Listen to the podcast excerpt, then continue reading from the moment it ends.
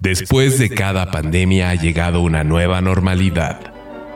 ¿Qué hemos aprendido?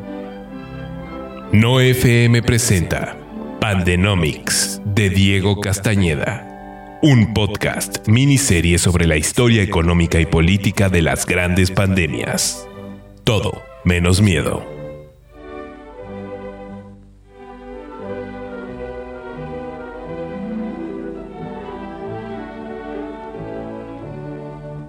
Hola, bienvenidos a Pandenomics, un podcast miniserie sobre la historia económica y política de las grandes pandemias.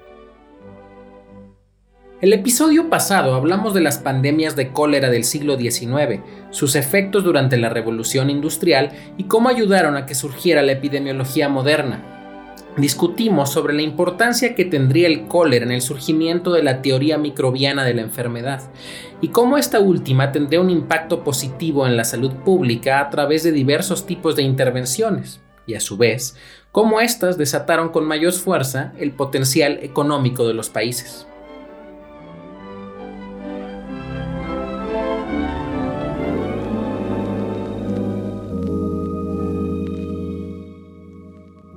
Episodio 6.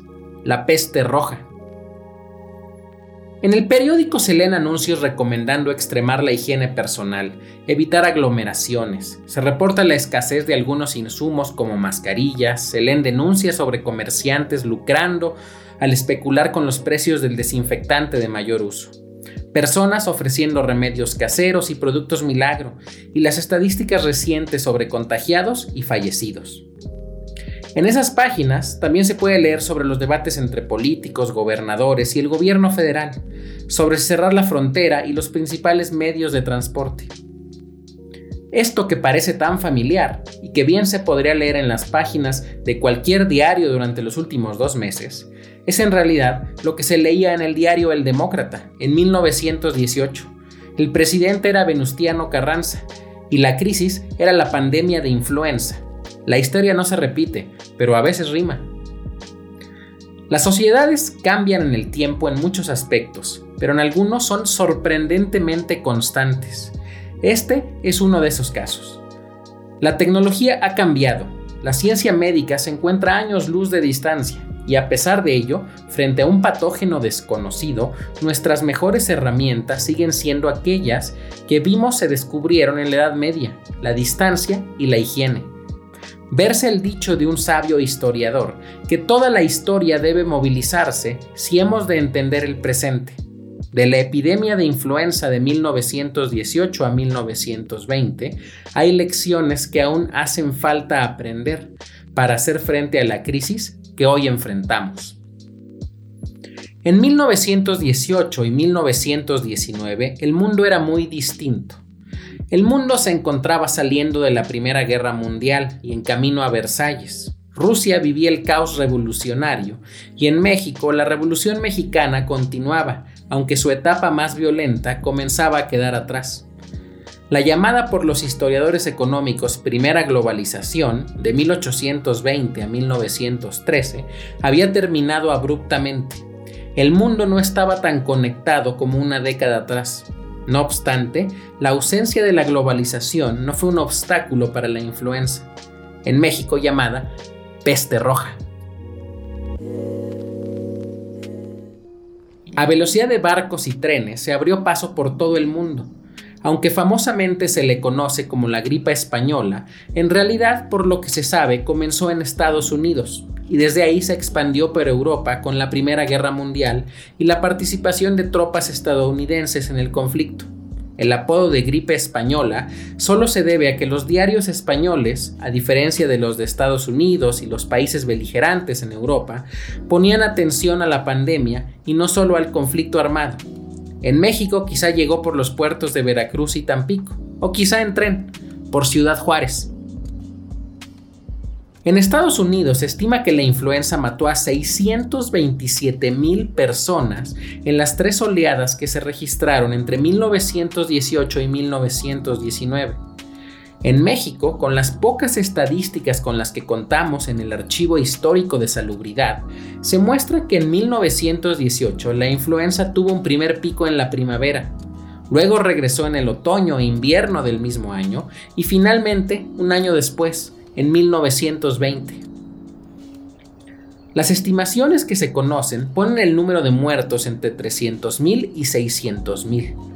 La enfermedad en todo el mundo era especialmente peligrosa para los jóvenes entre los 15 y 40 años, una gran diferencia con nuestra pandemia actual, que afecta mucho más a los adultos mayores. En todo el mundo se calcula mató entre 50 y 100 millones de personas. En números absolutos, es posiblemente la pandemia que en una sola aparición ha cobrado más vidas, aunque en el agregado, la peste negra sigue siendo el primer lugar. Como apuntan Helger y Benson, el año en que esta pandemia coincidiera con la Primera Guerra Mundial hace que sus efectos sean muy difíciles de distinguir en los países beligerantes, tanto en el aspecto económico como en los efectos en mortalidad y salud.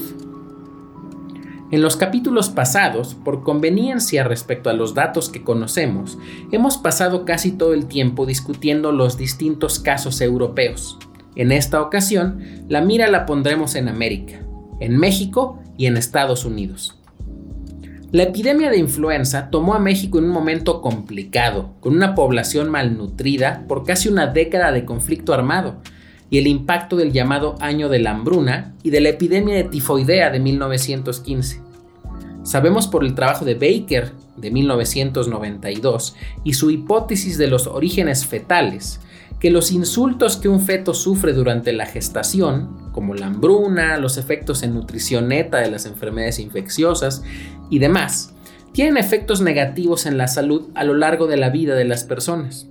En pocas palabras, después de casi una década de conflicto armado con la Revolución Mexicana, la pandemia de influenza encontró en México una población vulnerable y un estado debilitado y en reconstrucción. La influenza de 1918 se volvió un reto para las capacidades del gobierno. Un año antes, en 1917, se introdujo el derecho a la salud y su acceso universal en la Constitución. La epidemia era una oportunidad para demostrar si era o no letra muerta. El gobierno de Carranza nombró como cabeza del Consejo Superior de Salud Pública al doctor José María Rodríguez, quien fuese uno de los arquitectos de la introducción de la salud universal a la Constitución. Desde esta posición, implementó una serie de brigadas sanitarias que llevaban por el país las directrices del gobierno sobre reuniones públicas, movilidad en trenes y campañas de educación centradas en la higiene. Canceló los trenes entre ciudades, cerró teatros y negocios. En un periodo de inestabilidad política, los gobiernos de los estados y de Carranza entraron en conflicto, y esto dificultó aún más la aplicación de medidas. A la luz de lo que conocemos, no es descabellado pensar que la situación del país, su falta de unidad política, lo vulnerable de su población, una economía y finanzas públicas débiles, contribuyeron a hacer de México uno de los países más golpeados por la pandemia en la región. Por su parte, en Estados Unidos, la pérdida de vidas fue de una escala similar. Las medidas implementadas también lo fueron. La vieja medida de las cuarentenas, el cierre de iglesias, restaurantes, escuelas y lugares públicos. Ciudades como Filadelfia o Pittsburgh, que pusieron cuarentenas poco estrictas y posteriormente las levantaron de forma prematura, tuvieron los peores niveles de mortalidad en nuestro vecino del norte. Es curioso que tanto para Estados Unidos como para México, a pesar de ser dos de los países con mayor mortalidad, no se le recuerde a la influenza en la historia como la gran tragedia que fue. La razón más que evidente es que para la Revolución Mexicana en el caso de México y la Primera Guerra Mundial para el de Estados Unidos se llevaron toda la atención que se vivía en un periodo donde la existencia de enfermedades infecciosas como el polio, el cólera, la tifoidea, era común. La pérdida de vidas por estos patógenos era algo cotidiano. Y finalmente, que los efectos económicos en ambos países fueron transitorios. ¿O no? Como señalan Belmlech y Friedman en un artículo de 2020 y Garrett en 2007, en Estados Unidos, el impacto directo más fuerte ocurrió en el sector servicios, pero no fue muy costoso. La economía de guerra por la Primera Guerra Mundial absorbía una parte sustancial de la fuerza laboral. La economista e historiadora económica Cristina Roemer, en una investigación de 1988, estimó que el PIB de 1919 llegó a crecer 1%, algo que choca fuertemente con lo que vemos hoy en Estados Unidos y en el mundo. Para el caso de México, por la escasez de datos, es imposible estimar el impacto de salud o el económico de las medidas de distanciamiento social en la evolución de la epidemia. Sabemos que en otros países donde se implementó de forma más agresiva medidas de distanciamiento social e higiene, el impacto en pérdida de vidas fue menor. Sobre el costo económico de la pandemia y su disrupción en la economía, como decía antes, tampoco podemos decir mucho que ocurriera al mismo tiempo que la revolución y que se tengan tan pocos datos hace virtualmente imposible hacer una estimación puntual. No obstante, dicho impacto debió ser grande. Por sí mismo, la pérdida de vidas pudo igualar a las de la revolución. El costo demográfico fue enorme. Aunque no podemos atribuirlo de forma exclusiva a la influenza, la pérdida severa de población no llevó a un incremento del salario real, como se esperaría. Los salarios reales cayeron 20% entre 1918 y 1920, y la desigualdad, aproximada como la razón entre el PIB per cápita y el salario real, aumentó en 33%. Si complementamos estos estimados con la evidencia antropométrica, observamos una pérdida significativa de estatura en la población que nació en esos años, una señal inequívoca del deterioro en la calidad de vida. Aunque en el caso de Estados Unidos la evidencia apunta a un daño transitorio y en el de México hace falta información, podemos usar evidencia sobre los efectos de largo plazo en la salud y estatus socioeconómico de las personas para inferir efectos potenciales. Existe evidencia en países donde ha sido posible estudiar a detalle los impactos económicos y demográficos, como Estados Unidos y como en Suecia, que muestran que la gripe española tuvo un impacto de largo plazo en la salud, en los ingresos de las personas y en las generaciones nacidas en la pandemia. En Estados Unidos existe evidencia que sugiere que la corte nacida en 1919 tuvo menores ingresos, menor escolaridad y peor salud durante su vida, producto de condiciones adversas causadas por la influenza al momento de la gestación.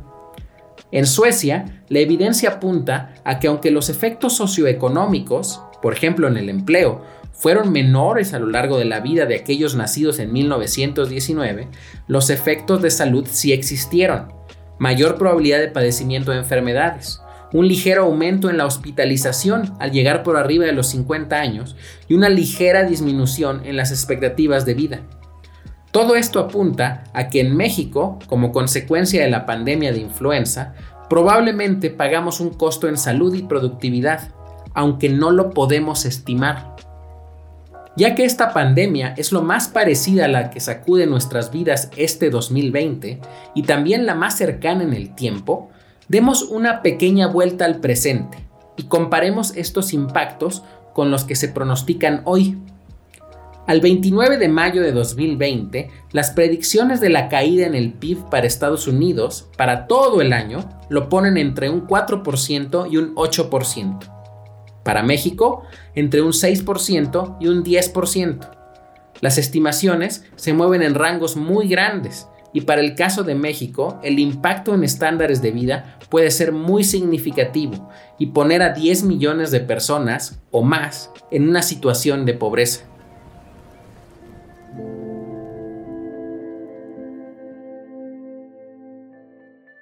La pérdida de vidas hoy, comparada con las de 1918 a 1920, muy probablemente será menor en ambos países. Hoy somos sociedades mejor preparadas para enfrentarnos a estos retos y la enfermedad parece ser menos mortal. No obstante, los efectos económicos del gran encerrón hoy sí son mucho más fuertes y aunque pueden ser transitorios, existe la posibilidad de que no lo sean. Quizás Tal como en la pandemia de influenza, los impactos reales de la pandemia no los reconozcamos hasta mucho tiempo en el futuro y estos se manifiesten del lado económico en un daño en la estructura laboral y en el deterioro de las habilidades de las personas que pierdan su empleo y en el lado de la salud en morbilidades que aún desconocemos. Regresemos 90 años atrás, a la última gran crisis mundial. Cuando pensamos en nuestra situación actual, el comparativo que muchas personas hacen de forma automática es con la Gran Depresión de 1929. Este comparativo es natural. Después de todo, nuestra crisis actual en el mundo es la más grande desde 1929. Y en México no veíamos la posibilidad de caídas tan abruptas desde 1932, cuando la economía se contrajo en 14%. Pero más allá de estas similitudes para México, es quizás el periodo de la Revolución Mexicana el que es un comparativo más apropiado. La crisis económica que México sufrió durante la pandemia y durante los años de influenza también giró alrededor de un choque dual de oferta y demanda. La producción de sectores completos se detuvo. No se destruyó, pero permaneció ociosa. De 1911 a 1915, la capacidad de producción de la industria acerera y cementera cayó en 82%. Luego se recuperó gradualmente hasta 1920 donde cayó otro 13%. Esa caída en la utilización es lo más parecido al cierre total de industrias que vemos hoy en día. Reexaminar lo ocurrido en México con la pandemia de influenza de 1918 a 1920 a la luz de nuestro presente nos da claridad en aspectos que deberían ser obvios. Para enfrentar de forma exitosa una pandemia o cualquier crisis de carácter nacional, se necesita unidad nacional, poner pausa a los conflictos políticos internos para tener coordinación, evitar señales confusas y que el Estado pueda hacer lo que sea necesario hacer. Nos enseña que se requiere construir un Estado sólido, particularmente fiscalmente sólido, que puede enfrentar los costos sanitarios, pero también hacer frente a los costos económicos. Es falsa la disyuntiva entre sacrificar los ingresos de las personas y salvar sus vidas. Un Estado sólido debería poder hacer ambas. También nos enseña que no se debe cantar victoria muy temprano. El ejemplo de Filadelfia y Pittsburgh son llamadas de atención claras sobre el costo de relajar las medidas de salud pública antes de tiempo y que quizá hay costos de salud y económicos en forma de morbilidades y daños a la estructura ocupacional que quizá no estamos viendo, pero podemos descubrir con el paso de los años. Otra lección es quizá obvia, pero vale la pena recordarla, que el mundo ha cambiado, muchos los últimos 100 años. La vida hoy nos importa más porque tenemos mucho más lujos como sociedad. Tenemos el privilegio de preocuparnos más porque menos personas viven al día que hace 100 años. Esto no debe motivarnos a adoptar una visión de la historia color rosa, pero sí para apreciar las profundas transformaciones que pueden tener las sociedades en un corto periodo de tiempo, como lo son 100 años. México lleva al menos un siglo intentando aprender estas lecciones, implementando soluciones a medias tintas. La crisis que hoy enfrentamos es un llamado a que hagamos lo que sea necesario hacer y por fin construyamos un país que esté siempre listo para enfrentar las crisis que con seguridad el futuro traerá.